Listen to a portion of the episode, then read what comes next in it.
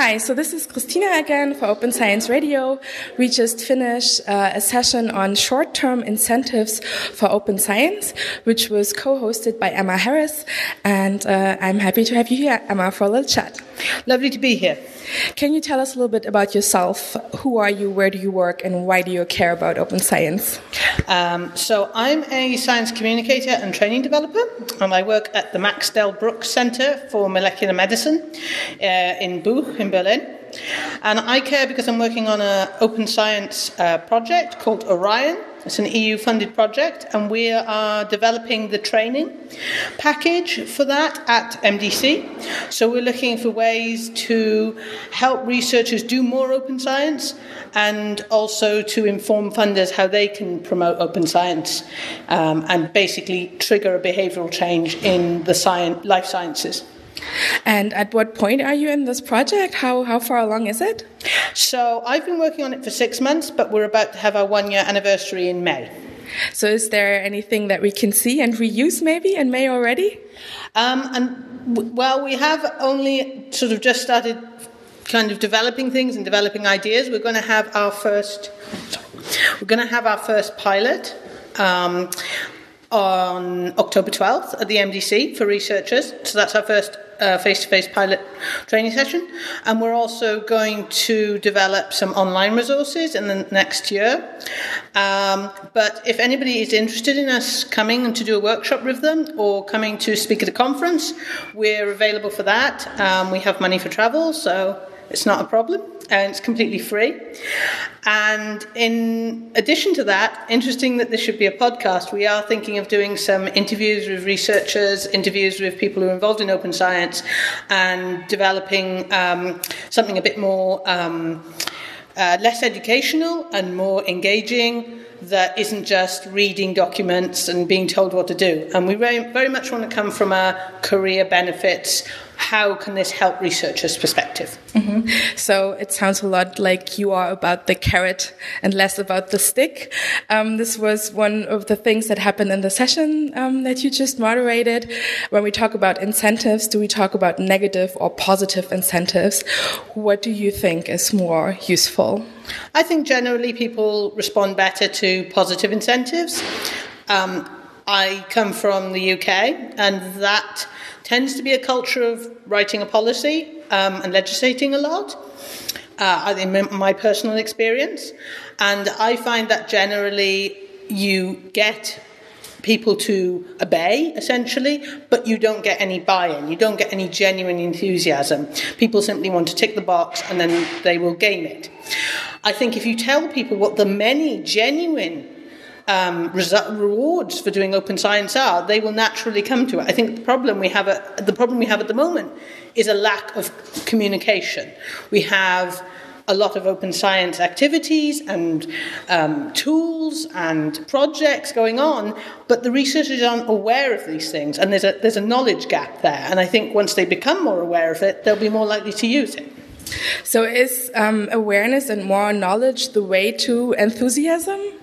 I think so. I mean, I think when, when once I've explained, in my personal experience, once I've explained these incentives to researchers, they are very enthusiastic. They see the problems with the traditional science system, the problems with the traditional publishing system where um, things are set up for a single narrative, they're set up for um, high impact and but low accessibility. Uh, they see the problem with not involving the public and the lack of trust in, in science that is, has developed in recent years. And they see these problems and they want to fix them. What they don't have is the, maybe the tools or the time or the uh, framework to do so. Um, so I think it's our job as, as science communicators and, and people in research support to bridge that gap. Um, in the session just now, um, did you learn anything new? Were there any new perspectives, or was it mm, like only more of the same and you know all of this already because you're an expert in the field? Is it the same stuff being rehashed, or did we find anything new today? Um, I think there were some things that I'd heard before, citations, um, and uh, certain aspects such as that. There were also some interesting ideas in terms of um, telling case studies and narratives that were really interesting. So, um, giving practical examples of when open science has helped, when open science has actually resulted in a better career for someone. And I think that's an interesting idea that we might be able to pursue. Um, I kind of touched on it in my own head, but it was really great to hear it spoken out loud and get a lot of enthusiasm for that. Um, and that, yeah, definitely, I, I think that that could be a way of engaging people more directly because humans respond well to stories, essentially, and they also respond well to examples.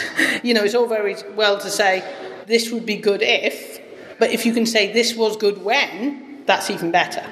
And maybe even put like a face to it and a story behind it. Exactly. Um, okay, is there anything else that you're taking away from the session right now? Um, just the breadth of knowledge and enthusiasm for open science is, is, is really heartening. Um, sometimes it feels like it's a bit of an uphill struggle, sort of Atlas pushing the stones up the mountain. Uh, but when you get people who really have thought about it and share your dedication to open science, that really makes it all worthwhile. So that's great. Awesome. Well, it's been really great meeting you, and I hope that we continue this conversation off the record at some time. And I also wish you a nice rest of the day here at Open Science Barcamp. Great. Thank you. Lovely to meet you. Hello, so this is Christina again for Open Science Radio, and I'm now talking with Luisa Bengtsson, who was uh, the other co-host of the session on short-term incentives for open science. Hi, Luisa. Hello. So, um, first of all, can you tell us a little bit about yourselves? Uh, where do you work? What's your focus? What's your take on open science? Okay, uh, so I work at the Max Delbruck Center for Molecular Medicine. It's a research institute in the Helmholtz Association. Um, yeah, we are a research institute, and I work there in the communications department. And my actually my main task there is to promote public engagement and take care of knowledge exchange. And as part of this, uh, an idea came up that actually open science that there cannot be no public engagement or knowledge exchange actually without open science so together with other life science institutes um, such as um, CEITEC Czech Republic, Babraham Institute in, in the UK, and CRG in Spain or Catalonia, um, we applied for this grant from the European Union to promote open science. And the project is called Orion.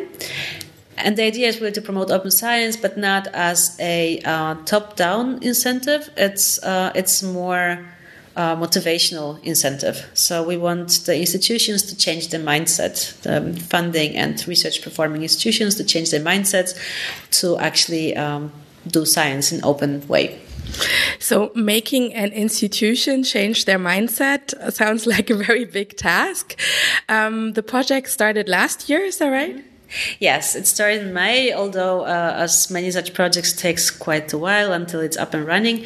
But yeah, it's, a very ambitious goal, and we're curious ourselves um, how it's gonna go. But um, the idea is basically okay. We're not, we're not, you know, we're not starting to change the world at once. Uh, we're starting with four research institutions and one funding institution and we're going to take or we already did take stock basically of what's going on in our institutions um, how high the awareness of open sciences among our researchers our administrative staff our directors uh, what activities are there um, some numbers such as like how many open access um, uh, articles are being published and, and so on.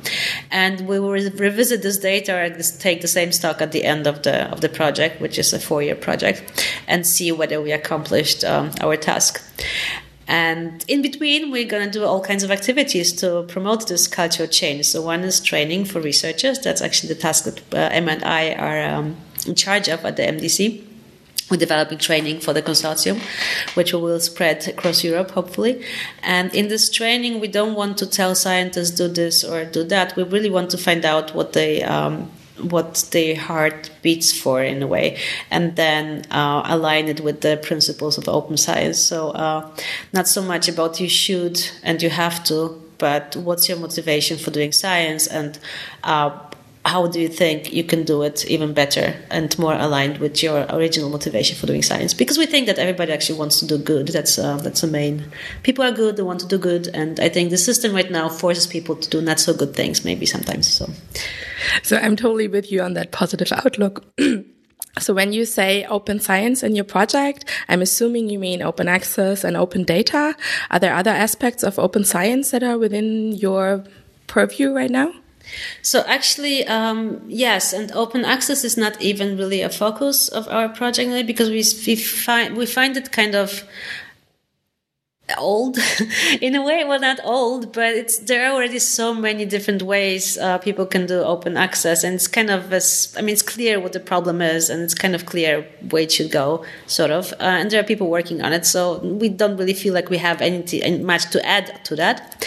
Open data is another field uh, it's quite uh, big and difficult and there are still um, people are still struggling to find the right solutions to like okay how to make data open and what kind of data and what does it mean for tech transfer and commercialization of data, which is actually an aspect of um, any uh, university or uh, research institute, which is really important that, um, yeah, not everything can be open because there are some um, legal aspects as well. Um, but what we also find really important is the transparency and actually research integrity, research ethics, which also goes together with public engagement. And um, so we think that it's not enough to publish open access. Uh, it's still not accessible for everybody. And our ambition is open science as open to everybody, including um, to some degree lay people. Um, so we came up with with a whole range of um, strategies how to first motivate scientists to do more public engagement to actually more make more data more more accessible not just to peer uh, community but also to the outside um, and also how to um, how to basically show them that this actually helps the research and uh, advances um, the research. And this is the well now that the keyword is citizen science. So we also be doing several citizen science projects in the framework of Orion. Wow, that's that's a lot of work. Um, the the session um, that you just co-hosted um, with Emma Harris um, focused on incentives for researchers. So, um, if you were to to wrap up the the session, were there any new ideas or any um, things that you hadn't on your radar right now? Were your expectations confirmed, or was it surprising? It was both. So um, basically, anytime, I mean, as I said at the beginning of the session, like anytime we start brainstorming, okay, so what are incentives? And then you end up with money, uh, f- yeah, room, um, uh, how's it called? being, uh, yeah, being rich and famous, basically. I mean, that's how pretty much you end up as a, the, the standard incentive, which translates in science like a lot of citations and grant money to your research, right? Um, career advancement. Um, I think we did get some new ideas. I think it's really interesting to see how the community was there, and uh, as far as I could, um, I could see there were a nice mixture of scientists actually doing science and also people talking about science, and um, everybody pretty much agreed that there has to be a mix of top down and uh, bottom up incentives, and that's really important to to keep in mind because I think it's um, something that we need to to uh, put as a part of our training is um, you cannot be alone. You have to you have to stand up with others. You have to you have to really uh, push for this issue in order to get the top down incentives and then your bottom up sort of translates into top down and then it's the round thing that actually does get you somewhere um, in the end um, and uh, yeah and also what i really the really nice uh, thought that came out like that i I personally didn't think about is um, yeah, it's it's a competition in a way, right? So uh, if you want to be, um, and scientists are very competitive people, um, at least the ones I know. Um, if you want to be, um, if you don't want to miss the, sort of the, the train, uh, you have to you have to be ahead of it. Like you have to you have to jump on the open science train because it might just run from you, and then you stand there with your old uh, fashioned uh, business as usual, um, doing science way, and think, uh, "What happened? I just missed something here." So um, yeah, this is now a chance to be part of the open science movement and community and bring it forward and make it yours. And uh, I think this is something we'll definitely will put in our trainings as one of the main lead ideas. I think that's a great idea. Kind of uh, join the party now, um, and uh, you'll reap the benefits of this. Is there anything else that you're going to uh, be taking away from this Open Science Barcamp today? Fantastic networking opportunities here. I mean, I already met so many people, talked to so many interesting people, and so many new ideas. And I think this is, uh, yeah, this is just really, really great. And uh, I hope, well, I hope, I know, I know this will lead to like a start of beautiful new collaborations on many, many fronts. And uh, that's cool. And that's why we're here for. So, yeah. Great. Well, uh, I'm enjoying it too. Thank you very much for your time. And I'm sure we'll continue our conversation as well. Well, thank you very much. Bye.